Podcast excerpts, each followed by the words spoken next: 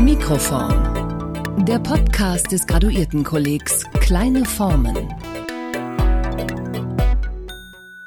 Herzlich willkommen zu einer neuen Folge von Mikroform, dem Podcast des Graduiertenkollegs Literatur und Wissensgeschichte kleiner Formen. Für Sie an den Mikrofonen sind Steffen Bodenmiller. Und ich, Florenz Gilli. Und heute sprechen wir mit der Postdoktorandin des Kollegs Maren Jäger über ein Thema, mit dem sie sich lang und breit und intensiv auseinandergesetzt hat äh, und es auch für die nächsten Jahre weiter tun wird, dem Thema Kürze. Hallo Maren, schön, dass du zwischen Sommerschule und Sommerferien Zeit gefunden hast und dich trotz brutaler Hitze, heute ist der bisher heißeste Tag des Jahres, zu einem Interview bereit erklärt hast. Ja, bei 45 Grad hier im Büro. Hi Steffen, hi Florenz. Hallo. Hallo. Um dich äh, kurz vorzustellen, von 2002 bis 2014 warst du wissenschaftliche Mitarbeiterin an der Johannes Gutenberg Universität Mainz, hast 2007 promoviert mit einer Arbeit über die Joyce-Rezeption im deutschsprachigen Raum. Wie das genau mit den kleinen Formen zusammenpasst, darauf werden wir später im Interview noch zu sprechen kommen. Du hast dann Station gemacht in Essen und Flensburg und im April letzten Jahres bist du nach Berlin übersiedelt, um deine Stelle als Postdoktorandin im Graduiertenkolleg Kleine Formen anzutreten. Soviel zu deiner Biografie. Wir hoffen, es war kurz genug, aber nicht zu kurz, denn äh, das Kürze Klarheit verspricht, bei falscher Nutzung aber genau zum Gegenteil, nämlich zu Verunklarung führen kann. Äh, das weiß ich, das wissen wir spätestens seit der Lektüre deiner Aufsätze. Was wir aus dem vergangenen Jahr gemeinsamer Arbeit an den kleinen Formen bereits wissen, ist, dass die Arbeit für dich nach dem Semester nochmal so richtig anfängt und du mit einer umfänglichen Literaturliste in die Sommerpause gehst. Im letzten Jahr waren es, wenn ich mich richtig erinnere, höfische Regelwerke, Benimmregeln und Verhaltenstrainer aus der frühen Neuzeit. Was steht in diesem Sommer auf deinem Lektüreplan und inwiefern ist es relevant für dein Forschungsprojekt? ja, einige von den höfischen Rederatgebern sind auch noch über, aber ähm, tatsächlich steht, steht sehr, sehr viel von dem, was ich für die Ferien auf die Agenda gesetzt habe, in Verwertungszusammenhängen. Da liegt äh, zum einen eine wirklich nicht kleine Form auf meinem Nachttisch seit einiger Zeit, eine gewichtige Dissertation, in jeder Hinsicht gewichtig. Ähm, in Mainz wartet eine Kiste voll von Gedichtbänden auf mich, internationale Poesie in deutscher Übersetzung, die ich für die Juryarbeit des Münsteraner Preises für internationale Poesie lesen muss oder lesen darf. Also Lyrik lesen ist nicht das Schlechteste im Sommer, ähm, aber tatsächlich sind auch Herbst, Winter und Frühling keine schlechten Jahreszeiten für die Lektüre von Gedichten.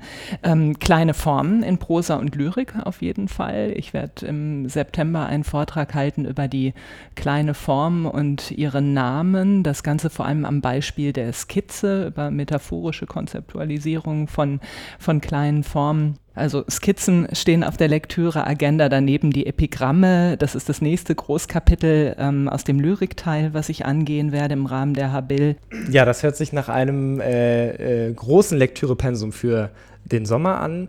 Äh, wir möchten einsteigen in den ersten Fragekomplex mit Eric Jarosinski alias äh, Nine Quarterly, dem wohl erfolgreichsten gescheiterten Intellektuellen, wie er sich selbst bezeichnet.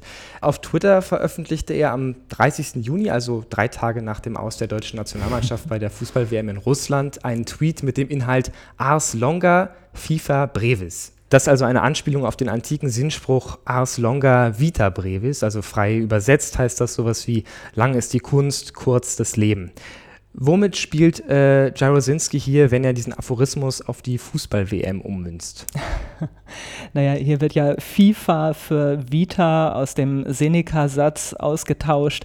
Es wäre zu hoffen, dass die FIFA nicht ein Menschenleben überdauert, aber da ist nicht unbedingt von auszugehen. Also vielleicht eher die Frage, ob das Leben selber nicht auch zu kurz ist, um äh, sich diesem, diesem ganzen Jahrmarkt der Eitelkeiten auszusetzen. Kann natürlich auch sein, dass der kurze Aufenthalt der deutschen National Nationalmannschaft in der WM damit gemeint ist. Vielleicht sollte man noch über eine andere äh, Variante nachdenken, nämlich ähm, Ars Longa Nine Quarterly, ohne ihm was Böses zu wollen, Nine Quarterly Brevis oder Ars Longa Twitter Brevis, weil das Problem tatsächlich der Tweets ja auch ist, dass sie sich wirklich versenden. Ne? Also wer ähm, kann sich an einen, einen Tweet aus den letzten Jahren erinnern, im genauen Wortlaut, also wirklich zeichengenau in der Weise, wie der Seneca-Satz eine Tradition ausgeprägt hat. Also ich denke, eine Wirkmächtigkeit dieser Art wird auch dem berühmten Koff-Vivi-Tweet von Donald Trump Gott sei Dank nicht äh, beschert sein. Ne? Und es ist ja tatsächlich bei vielen Tweets so und überhaupt bei vielen der digitalen Kleinstformate, dass sie für einen Augenblick durchaus zu betören, zu faszinieren, zu fesseln vermögen, auch zu denken geben, aber auch ebenso schnell wieder verhallt sind und man sie schneller vergessen hat, oft als man sie tatsächlich gelesen hat. Ähm, ja, du äh, erwähntest gerade schon äh, Seneca, äh, der ähm, diesen Aphorismus oder Sinnspruch aus dem Griechischen übersetzt hat. Der geht eigentlich auf Hippokrates zurück. Reagiert hat Seneca damit auf das, was behalten und weiterhin gelernt werden soll und nicht das, was sofort vergehen darf. Die Bedeutung ist, das Leben ist eigentlich zu kurz, um alles zu erlernen, was es zu erlernen gibt. Wie geht man also mit dem Too Much to Know um, das ja seit Seneca auch noch deutlich angewachsen ist. Was versprach oder was verspricht man sich davon, quasi mittels eines Aphorismus eine, eine Abkürzung vorbei am Problem zu nehmen, nämlich der Aphorismus benennt das Problem, löst es aber nicht. Hm. Du hast ja sicherlich mit, mit gutem Grund gerade vor allem didaktische Zusammenhänge angesprochen, in äh, deren Tradition der Aphorismus ja auch steht als lehrhafte, lehrhafte Form in medizinischen oder naturwissenschaftlichen Lehrwerken von Hippokrates angefangen. Ähm, natürlich gibt es immer eine enge Verbindung zwischen Kürze und Memoria, also die Gedächtnisfunktion, die bedient wird durch, durch die kurze Form und den Umstand, dass Kürze tatsächlich auch das Versprechen von Einprägsamkeit mit sich trägt.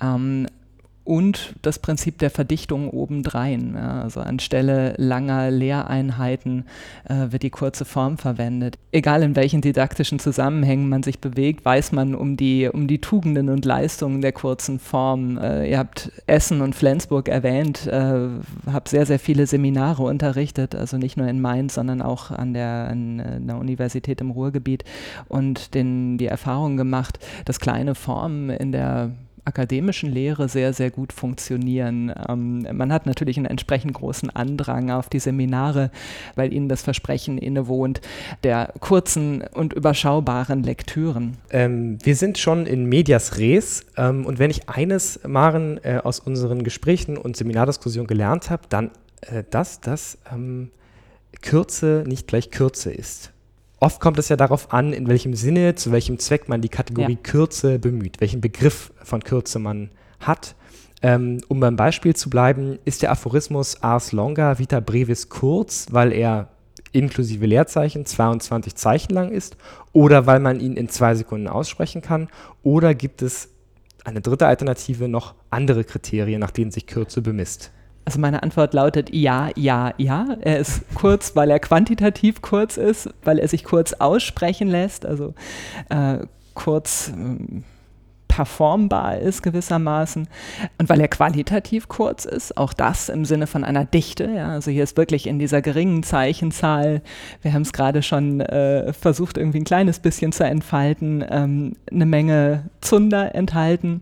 Tatsächlich könnte man von der absoluten Kürze noch eine relative unterscheiden, denn ähm, ich denke, jeder hat schon die Erfahrung gemacht, dass auch umfangreichere, größere Formen mit höherer Zeichenzahl gefühlt kurzer sind als kleine Formen, die sich äh, auf eine kleine Zeichenzahl beschränken. Man denke an, an Tweets oder die, die zahlreichen digitalen Formate. Man denke an einen schlechten Witz. Ja. Manchmal kommt einem, ähm, kann einem auch ein, ein, kürzester Witz extremst verlabert vorkommen, wohingegen ähm, doch manch größerer Roman sich als kurzweilig präsentiert. Ich würde vielleicht außerdem noch unterscheiden zwischen einer autonomen und einer heteronomen Kürze. Die heteronome Kürze kann beispielsweise formatbedingt sein, also ob, das, ob man das Haiku als Beispiel nimmt oder das Sonett, was erfahrungsgemäß 14 Verse hat und jeder Vers so und so viele Silben. Es kann aber auch eine heteronome Kürze vorliegen, wenn es äußere Beschränkungen gibt, Sendezeitbeschränkungen. Ja, nicht mehr als x Zeichen, nicht länger als y Minuten, ähm, wenn man wenig Zeit zugemessen bekommt, sein Anliegen vorzutragen. Äh, jeder kennt die Situation, dass es irgendwann heißt, so, jetzt ist Schluss, ich muss nach Hause, ich muss weg, uh, your time is up. All das sind Formen von heteronomer Kürze, die man auch mit dem Wechselspiel von Kürze und Macht in Verbindung setzen könnte. Ja, also tatsächlich ist es oft so, dass der, der Mächtigere darüber entscheidet, wie lang oder kurz ich reden darf oder reden muss. Ja, es kann ja auch Situationen geben, in denen gerade Länge ähm, erfordert ist, indem man bestimmte Höflichkeitsroutinen äh, verfolgt oder einen Kanzlei- oder Kurialstil an den Tag legen muss, um den Herrscher milde zu stimmen. Ähm, umgekehrt kann es natürlich auch sein, dass der Mächtigere den, den eigenen Redebeitrag guillotiniert oder beherrscht. Tatsächlich ist es interessant, wenn sich kurze Formen in dieses Wechselspiel autonomer und heteronomer Kürze hineinbegeben, wenn sie sich selber Contraintes, also Beschränkungen auferlegen, ähm, sich selber zur Kürze zwingen, um aber gerade in diesem begrenzten Raum ihre ästhetische Autonomie zu entfalten. Ja, ähm, also zur autonomen Kürze, ich kann natürlich eine bewusste Entscheidung treffen, zu sagen, für mich hat ein kurzes Sprechen oder ein kurzes Schreiben, eine kurze Äußerung einen besonderen Eigenwert, weil ich damit äh, intensiv, anschaulich, prägnant, einprägsam sein möchte, weil ich damit irgendwas herstellen möchte, durchaus mit literarischen Mitteln, was anders nicht möglich ist. Du sprachst gerade schon mal ähm, das Thema Macht und, und, und Lizenzen zum Lang- oder Kurzsprechen an. Und daran schließt sich dann auch die zweite Frage jetzt von mir an. Ähm, und zwar, weil du die Geschichte der, der Diskussion über die Kürze zurück zu ihren Anfängen äh, in die Antike verfolgst. Warum wurde Kürze überhaupt zum Gegenstand von Diskussionen? Also war Macht, Redemacht einer der Gründe? Warum setzt man sich damit auseinander? Absolut. Ich glaube, dass die, das Reden über Kürze tatsächlich an bestimmte historische Situationen, Konstellationen, Schauplätze gebunden ist. Ähm, man denke an die, ja, an die Live-Situation der, der römischen Rhetorik auf dem, auf dem Forum oder in der antiken Polis oder die Gerichtsrede, für die tatsächlich auch eine Redezeitbegrenzung festgelegt worden war. Und zwar äh, wurden da die Redezeiten mit Wasseruhren gemessen. Zunächst bei den, bei den Griechen gab es Klett Pepsi drin ich von dir erfahren habe. Nee, du weißt, du warst es mit der Lex Pompeiana. Genau, ne? genau. genau.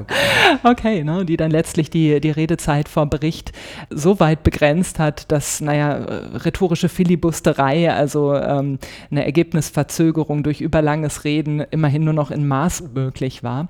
Ähm, das kurze, das prägnante Sprechen war auch dem, dem Umstand geschuldet, dass sowohl die Geduld des Publikums als auch die Geduld des Richters, der Recht zu sprechen hatte über die entsprechenden Fälle, ähm, ähm, nicht unbegrenzt war.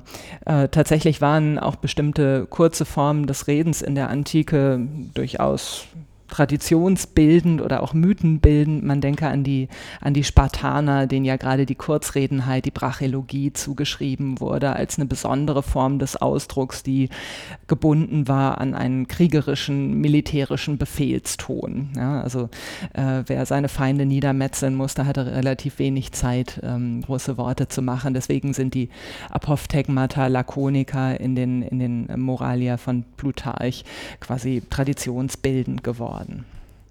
Ähm, einen kleinen Sprung jetzt ins äh, Mittelalter und zwar zu Raimundus Lullus, äh, einem scholastischen Gelehrten des 13. Jahrhunderts, der mit seiner Ars Combinatoria eine Art Stellensystem vorschlägt, in dem werden Leerstellen in Aussagesätzen durch zuvor festgelegte Begriffsklassen gefüllt. Und ähnlich verhält es sich dann auch schon in der äh, Syllogistik des Aristoteles. Ähm, dass letztendlich beide Systeme auf, eigentlich auf Kürze, Knappheit und Klarheit abzielen.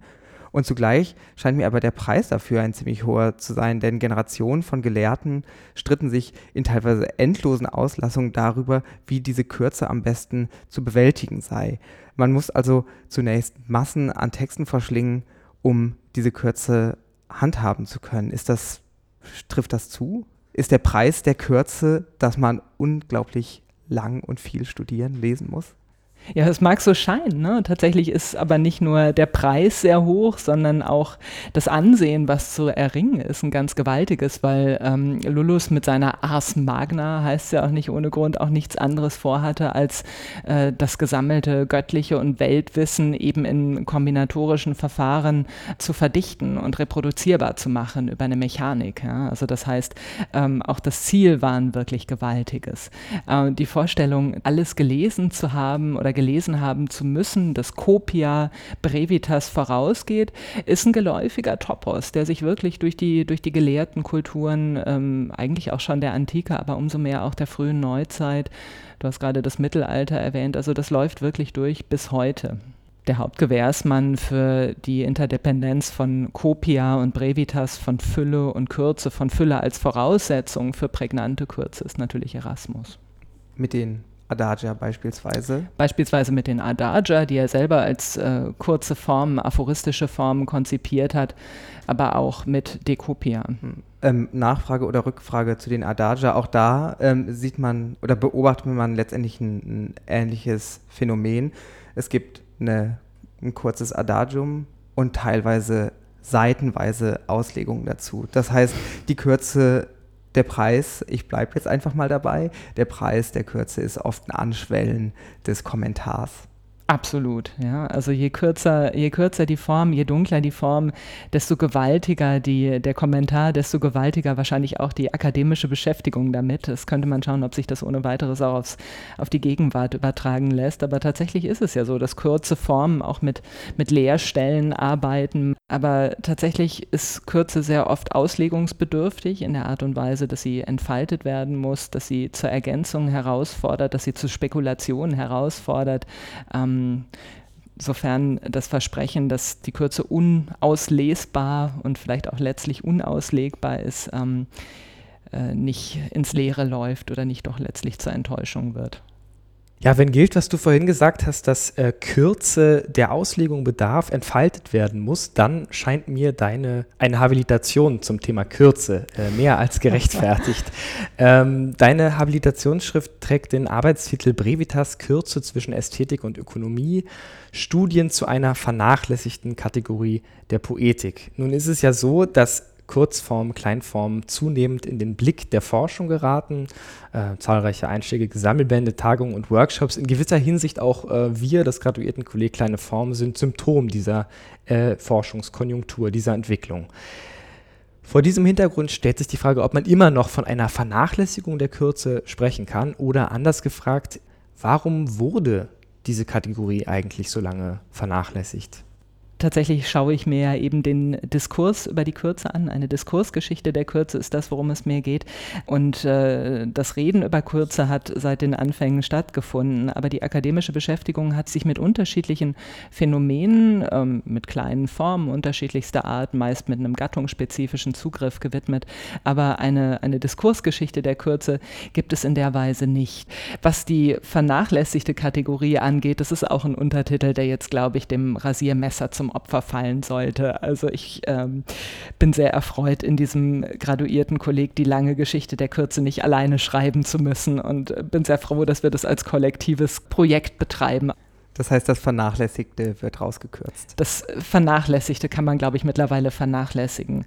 Ähm, tatsächlich hat diese, diese Inflation, dieses Interesse in, der, in den Philologien, da könnte man äh, viele Gedanken drüber verlieren. Ähm, das wäre, glaube ich, wirklich äh, ein Gespräch drüber, bräuchte, bräuchte eine ganze Zigarettenfabrik. Diese Rede von Nanophilologie, Micro-Learning, Micro-Training ähm, kann durchaus eine Reaktion auf den, den Information Overflow sein oder das Gefühl der Überforderung, was sich, glaube ich, bei jedem einstellt, wenn man beispielsweise die Mester Semesterferienlektüren überblickt oder den Umstand, was man alles gelesen haben muss, überblicken muss, um eine größere monografische Arbeit zu schreiben, das Gefühl der Überforderung kompensiert durch, äh, durch Nanophilologie. Aber das ist, glaube ich, eine, eine Zuspitzung, die, die der Sache absolut nicht angemessen ist, weil der Blick aufs Kleine natürlich auch immer den Blick auf größere Zusammenhänge voraussetzt. Also auch hier wieder Copia als Voraussetzung für, für Überschau in möglicher Brevitas.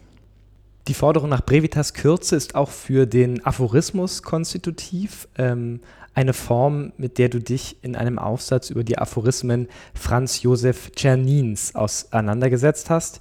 Wer Czernin kennt, weiß, der Autor aus Wien neigt eher zur enzyklopädischen Breite als äh, zur Kürze.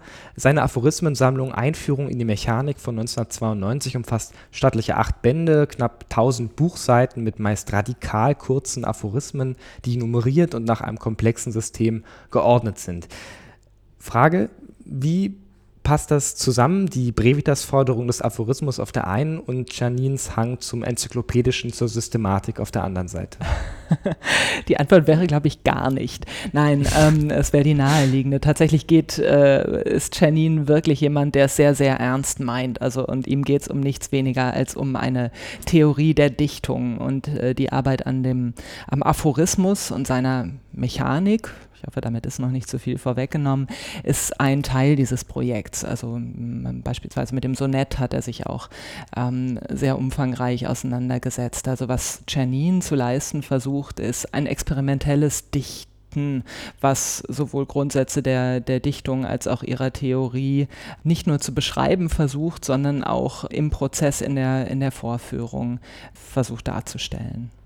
Ähm, eine ähnliche Frage wie ähm, die, die wir eben im Zusammenhang mit äh, Lulus schon berührt haben, scheint es bei Janine ähnlich zu sein, dass auch da wieder der Preis der Kürze eigentlich die Lektüre eines Övres ist, ähm, dass das beinahe das, was man lesen, geschweige denn schreiben kann, irgendwie übersteigt. Also der scheinbar endlose Subtext läuft da im Hintergrund und wieder muss man viel, sehr viel lesen, um die Kürze zu verstehen.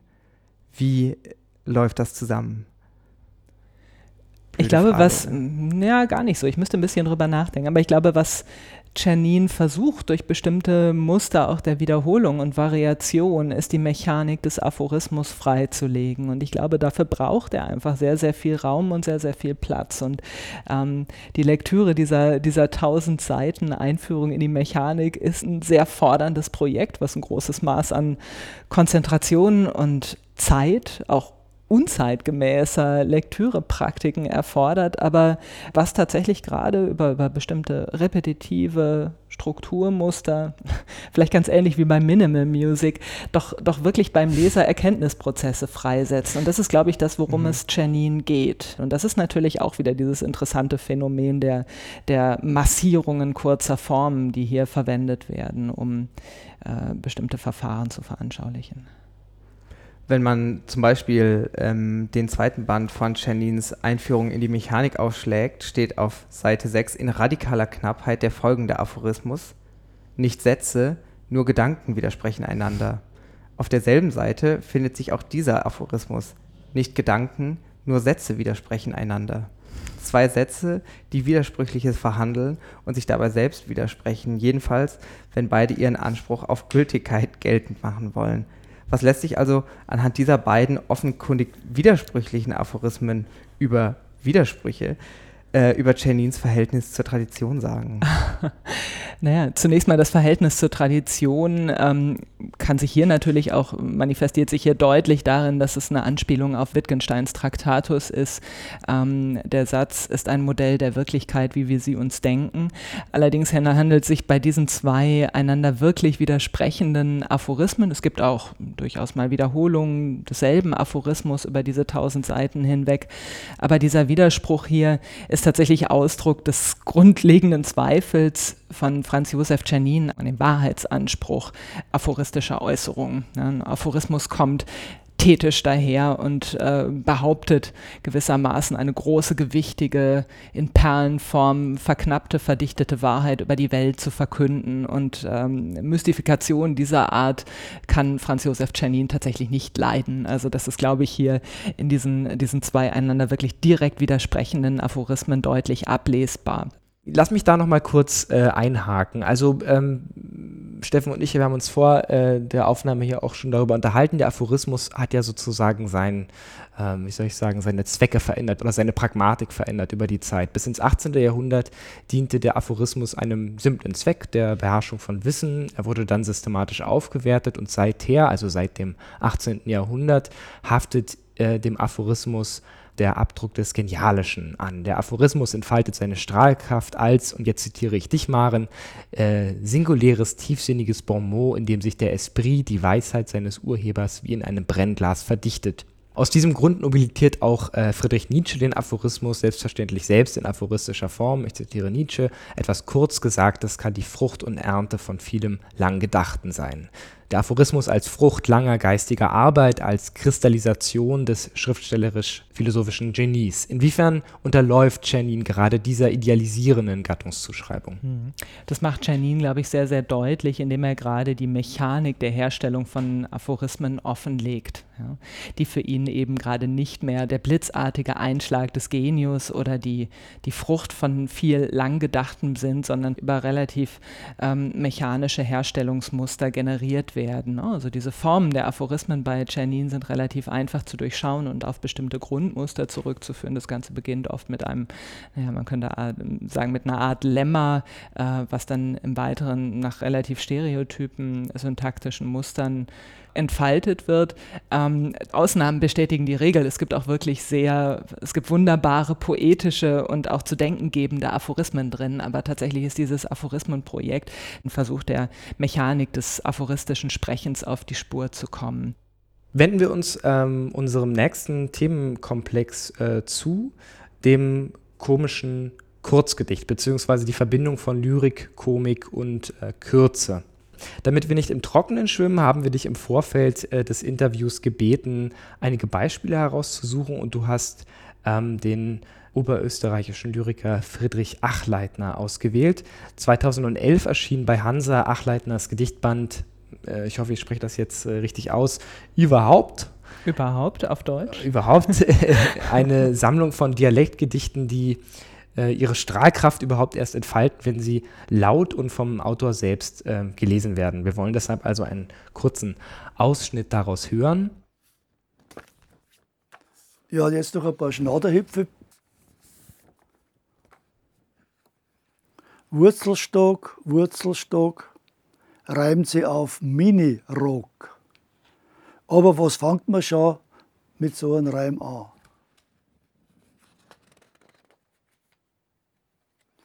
Mein Gott, na, mein Gott, na, was ist schon Kanada?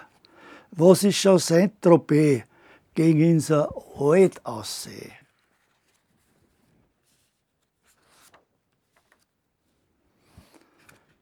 Trachtenhut, Trachtenhut, steht nicht an jeden gut.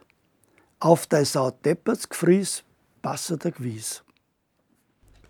Ähm, ja, sehr, äh, sehr amüsant. Warum hast du äh, diese Beispiele, warum hast du Achleitner für uns ausgesucht? Achleitner habe ich deshalb ausgesucht, weil er äh, erstmal, weil ich, weil ich ihn sehr, sehr mag und äh, weil er auch ähm, einige Merkmale des komischen Kurzgedichts ziemlich gut verdichtet in sich trägt. Ähm, hier ist natürlich, man muss einen kleinen, äh, eine kleine Schleife machen und einen gewissen Vorlauf äh, noch einklemmen. Mit diesen Schnoderhüpfe, also den Schnaderhüpfeln, greift er eine, eine sehr, sehr alte Tradition, ländliche, alpenländische Tradition auf. Ähm, und das ist, vielleicht ist das tatsächlich auch schon ein Charakteristikum des komischen Kurzgedichts, dass es immer sehr stark formal hinter seiner Zeit zurückbleibt, dass hier metrische Formen aufgegriffen werden, verarbeitet werden, die nicht unbedingt ähm, auf der Höhe der Zeit sind und aller Mod sind. Wir haben also eine sehr strenge Form eigentlich, das hat man ja gehört. Äh, einer, in einem anderen Schnaderhüpfel legt er wirklich diese Form dar. Das geht dann umtata, umtata, umtata, umtata, umtata, umtata, umtata, da. Also wir haben einen Dreivierteltakt, das Ganze walzert sich also so dahin, ähm, hat inhaltlich traditionell eine Affinität zu sehr derber Komik, ähm, aber auch der Rekurs eben auf eine Mundartdichtung, die ähm, von einem Dichterkollegen aus der Wiener Gruppe, dem sie zugeeignet sind. Also diese Schnorderhüpfer haben den Untertitel Vieren HC Artmann. HC Artmann als derjenige der Wiener Gruppe, der die, die Mundartdichtung nicht nur salonfähig, sondern avantgardefähig auch gemacht hat. Also eine ähm, äußerste Beschäftigung mit dem Sprachmaterial, was hier auch von Nachleitner aufgegriffen wird. Ein zweites Beispiel, was du ausgewählt hast und für das wir hier sicher noch die Zeit haben werden, weil es die Brevitas-Forderung sehr, sehr ernst nimmt, gewissermaßen übererfüllt, könnte man sagen. Äh, und äh, sowas wie ein Streber unter den komischen Kurzgedichten ist, ähm, nämlich Ernst Jandls Spruch mit kurzem O, der seine ganze Wucht erst im Vortrag des Autors selbst entfaltet. Spruch mit kurzem O. So! ja, auch eins meiner Lieblingsbeispiele, weil es hier einfach wirklich wahnsinnig schnell geht. Also in aller Kürze werden hier Rezeptionserwartungen aufgebaut und auch wieder zerstört. Ja? Und zwar durch diesen Verweis auf eine große, hohe Gattungstradition der Sprucht, ähm, aber durch die, durch die Performance, und äh, da ist Ernst Jandl ja wirklich auch ein Meister drin, äh, wird diese Gattungs Erwartungen ja eigentlich schneller zerstört, zerschlagen, als sie, als sie überhaupt hergestellt wurde. Ähm, man könnte vielleicht wirklich den Versuch unternehmen, hier komisches Kurzgedicht und Komiktheorie miteinander zu verbinden, weil die Komiktheorie seit jeher eigentlich seit ihren Anfängen ähm, von Kant äh, die Auflösung einer gespannten Erwartung in nichts ähm, bis in die Gegenwart hinein über Jean Paul und Friedrich Theodor Fischer immer das Element des Plötzlichen, des Schnellens ähm, in sich trägt. Also, und das ist, glaube ich, hier bei, bei Jandl wirklich ähm, eigentlich ziemlich, ziemlich mustergültig exemplifiziert. Seit dem 18. Jahrhundert gilt die Lyrik ja, zumindest in der Theorie, als eine ernste Gattung. Du schreibst in deinem Aufsatz über das komische Kurzgedicht, Zitat Maren, Jäger. Die Lyrik scheint diejenige der drei Naturformen zu sein, die wie keine andere auf Ernsthaftigkeit abonniert ist, geht es ihr doch vielmehr um das Erhabene, denn um das Lächerliche, um eine Erhebung der Seele, denn um eine Erschütterung des Zwerchfells. Äh, dagegen gibt es zahlreiche Beispiele, ähm, die gegen das Gebot der Ernsthaftigkeit verstoßen. Warum wird gerade die Lyrik so oft und gerne parodiert und welche Rolle spielt dabei äh, die Kürze? Ich glaube, dass man drei Faktoren annehmen muss, die die Lyrik so gerne zum, zum Opfer der, der komischen Parodie oder Persiflage machen. Das eine ist eben ihre äh, meist formale Strenge, tatsächlich auch oft eine gewisse Überreguliertheit, an der Anstoß genommen wird, gegen die man das komische Kurzgedicht in Stellung bringt. Das hat eine relativ lange Tradition. Man denke an diese Jahrhunderte der Sonettkritik beispielsweise, vor allem durch die Aufklärer, die das äh, barocke Sonett als, als Zwangsform empfunden haben das den freien Ausdruck der Gedanken Fesseln anlegt. Ähm, da gibt es einige sehr, sehr, parodistische Gedichte, eine Tradition, die übrigens bis zu ähm, bis in die, in die konkrete Poesie im 20. Jahrhundert reicht und auch darüber hinaus im 21. Jahrhundert gerne in germanistischen Seminaren verwendet, die ähm, von Robert Gernhardt die Materialien zu einer, zu Kritik, einer Kritik des, ne, und so weiter. Mit anderen Worten, der bekannteste erster Vers, Sonette finde ich sowas von beschissen. Ähm, also die äh, Punkt eins, wie gesagt, also die, die formale Reguliertheit der Lyrik. Das zweite, die Affinität der Lyrik zum hohen Ton, zum erhabenen Sprechen, die Lyrik als Ausdruck hoher Gedanken des dichterischen Genies. Ähm, und das Ganze verleitet natürlich dazu, das Genie auf den, auf den Boden runterzuholen. Ne? Also was ähm, Pope beispielsweise Weise mit seiner Theorie des Bathos auch gemacht hat. Ne? Das ähm, äh, sicherlich nicht zufällig an, an, das, an den Begriff Pathos lautlich angelegt ist, aber tatsächlich genau äh, die Inversion des Pathos darstellt, nämlich gerade nicht die Erhebung, nicht das Große, sondern äh, in die Lowlands of Parnassus hinabholen will, die Niederung. Ne? Also Bathos quasi durch die Figur der Antiklimax ausgedrückt, was die, die viele komischen Kurzgedichte in sich tragen, dass hier eine Erwartung aufgebaut wird, ähnlich wie bei Jandl, die dann am Ende destruiert wird. Ne? Also viele komische Kurzgedichte haben eine Kippstelle, wo es vom hohen Ton in den niedrigen fällt, wo ein hohes Sujet äh, plötzlich mit einem sehr niederen konfrontiert wird. Ähm, das ist sicherlich ein, ein, zweites Element, also der hohe Gegenstand des Gedichts. Und drittens natürlich die Kürze, die immer gerne zu, zu Parodien herausfordert, weil das Muster so kurz, so klein ist, dass es leicht erkennbar ist und ähm, sich da natürlich schnell eine Parodie anschließen lässt. Und außerdem ist sie, und da kann man tatsächlich auch mal eine, eine Kürze in der Produktionsästhetik ausmachen, sind komische Kurzgedichte oft auch sehr schnell geschrieben. Viele davon sind sicherlich nicht in den, äh, auf, dem, auf dem Höhenkamm der deutschen Literatur zu finden, sondern eher in Anthologien, die ähm, bei den, den, auf den Geschenkbuchregalen Zahlen stehen. Talking about äh, äh, Kürze, Komik, Witze ähm, und äh, Verwandtschaften. Äh, vielleicht zu einer Differenzierung, eine Frage zu einer Differenzierung. Worin unterscheidet sich denn jetzt das Kurzgedicht, das komische Kurzgedicht von seinem Wahlverwandten, dem Witz? Ich glaube, dass es ein Merkmal vom Witz ist, dass er sehr stark auf eine Pointe hinausläuft, während ein, ein komisches Kurzgedicht seine komischen Effekte natürlich nicht allein aus einer Pointe gewinnen kann. Wir hatten das Beispiel von Achleitner, wo auch der Witz ein sprachlicher Witz ist, ein formaler, ein ästhetischer Witz. Also hier auch eine ähm, autonome, ein autonomer Umgang mit kurze Vorgaben, der, der durchaus mehrere Highlights generieren kann, die nicht alleine auf, auf diese Pointenstruktur, die man normalerweise normalerweise mit dem Witz assoziiert, ähm, hinauslaufen muss.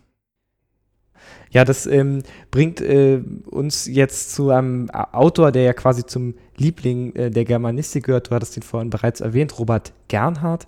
Äh, der hat seinem Gedichtband Hell und Schnell zehn Thesen zum komischen Gedicht vorangestellt. Und eine dieser Thesen, die dritte, um genau zu sein, ähm, lautet: Das komische Gedicht erschöpft sich nicht im Lachen, und da heißt es, anders als der Witz, der schnurstracks auf eine Pointe zumarschiert, deren Wirkung sich im einmaligen Gelächter entlädt, ist beim komischen Gedicht bereits der Weg das Ziel. Also das passt äh, wirklich perfekt zu dem, was du gerade gesagt hast.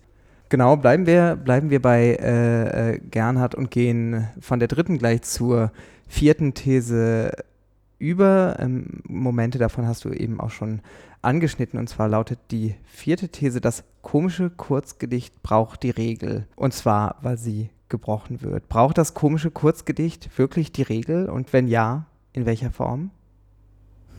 Daran ließ sich die Frage anschließen, ob Komik nicht prinzipiell eine Regel braucht, um dagegen verstoßen zu können oder diese, diese Regel, naja, oder auch zu überaffirmieren. Ne? Also tatsächlich sind komische Effekte oft dadurch hergestellt, ähm, dass bestimmte Regeln übernommen werden und äh, so übertrieben werden, dass sie tatsächlich letztlich nur noch die blanke Hohlheit der Regel vorführen, was nicht immer natürlich einen komischen Effekt haben muss, aber durchaus kann. Also nur viele Momente auch von Formkritik ähm, brechen sich in der Weise Bahn, dass bestimmte Regeln aufs Korn genommen werden und, und zur Zielscheibe werden. Also Starrheit, Regelhaftigkeit, Artificialität ähm, aufs Korn genommen werden und durch eine, eine über- oder dramatische Unterbietung der Regel ähm, subvertiert werden. Du hast in deiner Dissertation zur Rezeption von James Joyce im Nachkriegsdeutschland gearbeitet und nun widmest du dich vor allem vormodernen Fragen. Finden sich, auch wenn auf den ersten Blick Welten zwischen diesen beiden Themen liegen, Kontinuitäten, Aspekte aus der Dissertation, die dich zu den jetzigen Themen hingeführt haben? Naja, es ist jetzt nicht so, dass ich nach den, nach den ganz großen Formen und ganz großen Romanen äh, plötzlich keine Lust mehr auf dicke Bu Bücher hatte und mich jetzt deswegen den, den kurzen und kleinen widme. Das funktioniert in beide Richtungen nicht, das Argument. Zum einen äh, ist natürlich der, der Ulysses erstmal im Vergleich zu vielen ungleich dünneren Büchern, aber weniger gewaltigen Büchern, quantitativ lang, aber qualitativ kurz, ähm, nämlich, nämlich ganz schön dicht, nicht auszulesen. Und das war was, was mich wirklich äh, auch über die, über die Strecke der Dissertation, Gott sei sei Dank hinweggetragen hat. Und ähm, ja, aber die Zusammenhänge zwischen dem, dem Ulysses und den, den kurzen Formen.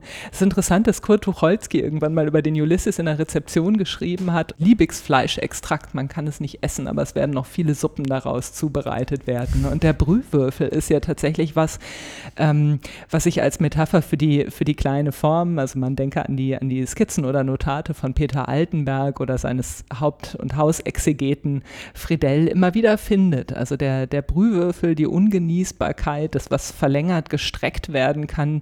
Ähm, also dieser Vergleich mit der, mit der kleinen Form des Brühwürfels ist wirklich bezeichnend. Und ich glaube, da steckt, äh, steckt tatsächlich eine Menge drin. Die Frage ist, wer die Suppen kocht. Also ich habe mir natürlich in meiner Dis die, die Suppen angeschaut oder die Suppen verkostet, die von Arno Schmidt, Wolfgang Köppen, äh, Uwe Jonsson oder Hildesheimer gekocht worden sind. Aber auch die Leser haben natürlich einige, einige Süppchen äh, zubereitet abgeleitet aus dem, aus dem Ulysses. Manche fanden sie ungenießbar, manche konnten nicht genug davon bekommen. Als eine letzte Frage ähm, zu dem Themenkomplex, die ungeheure Wirkung von Joyce Ulysses von 1922 lag ja gerade darin, dass er die bisherigen Gattungsmerkmale des Romans konterkarierte. Also der Ulysses ähm, zerlegt den Erzählfluss in Myriaden von Stimmen und, und, und Beobachtungen und Datensätze und, und gewissermaßen könnte man sagen, der pulverisiert oder atomisiert die Erzählung. Und so bedarf er also der aktiven Mithilfe des Lesers oder der Leser. Ähm, er erfordert also äh, er fordert also das Lesen überhaupt heraus. Kann, kann Kürze vielleicht auch dadurch entstehen, dass der Erzähler die Verbindung der Einzelelemente, sowas wie der, der Deutung, der Interpolation, der Füllung ähm, durch die Leserinnen übereignet? Ja, das ist, glaube ich, wirklich die große Innovation von Joyce überhaupt für den Roman. Ne? Die Herstellung von Totalität durch Atomisierung, irgendwie in dieser paradoxen Bewegung. Ähm, und das ist wahrscheinlich auch die entscheidende Verbindung zu, zu vielen autonomen ästhetischen Kurzformen, die, die nicht allein auf eine heteronome Ökonomie abzielen, ähm, dass sie wirklich nicht auszulesen sind, also dass sie im, im, in der Rezeption, in der Lektüre entfaltet werden. Und ich glaube, da hat, äh, hat Joyce tatsächlich eine wichtige Spur für gelegt.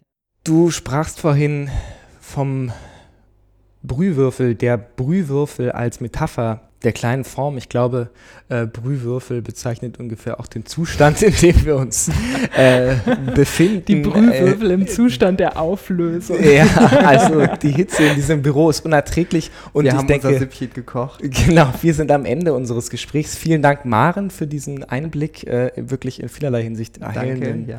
Sehr äh, gerne. Ich danke euch beiden. Es ist schön gelesen und befragt zu werden von euch. Und äh, vielen Dank auch an Sie, ähm, dass Sie sich in Zeiten knapper Aufmerksamkeitsressourcen die Zeit genommen haben, uns bis zum Ende zuzuhören. Wenn Ihnen unser Podcast gefällt, dann freuen wir uns, wenn Sie uns abonnieren oder folgen Sie uns auf Twitter, Mikroform-Pod, ähm, äh, der Name. Wir freuen uns, Sie wiederzuhören und ähm, mit äh, Friedrich Achleitner überhaupt machen Sie es gut. Auf Wiederhören. Mikroform. Der Podcast des Graduiertenkollegs. Literatur und Wissensgeschichte kleiner Formen.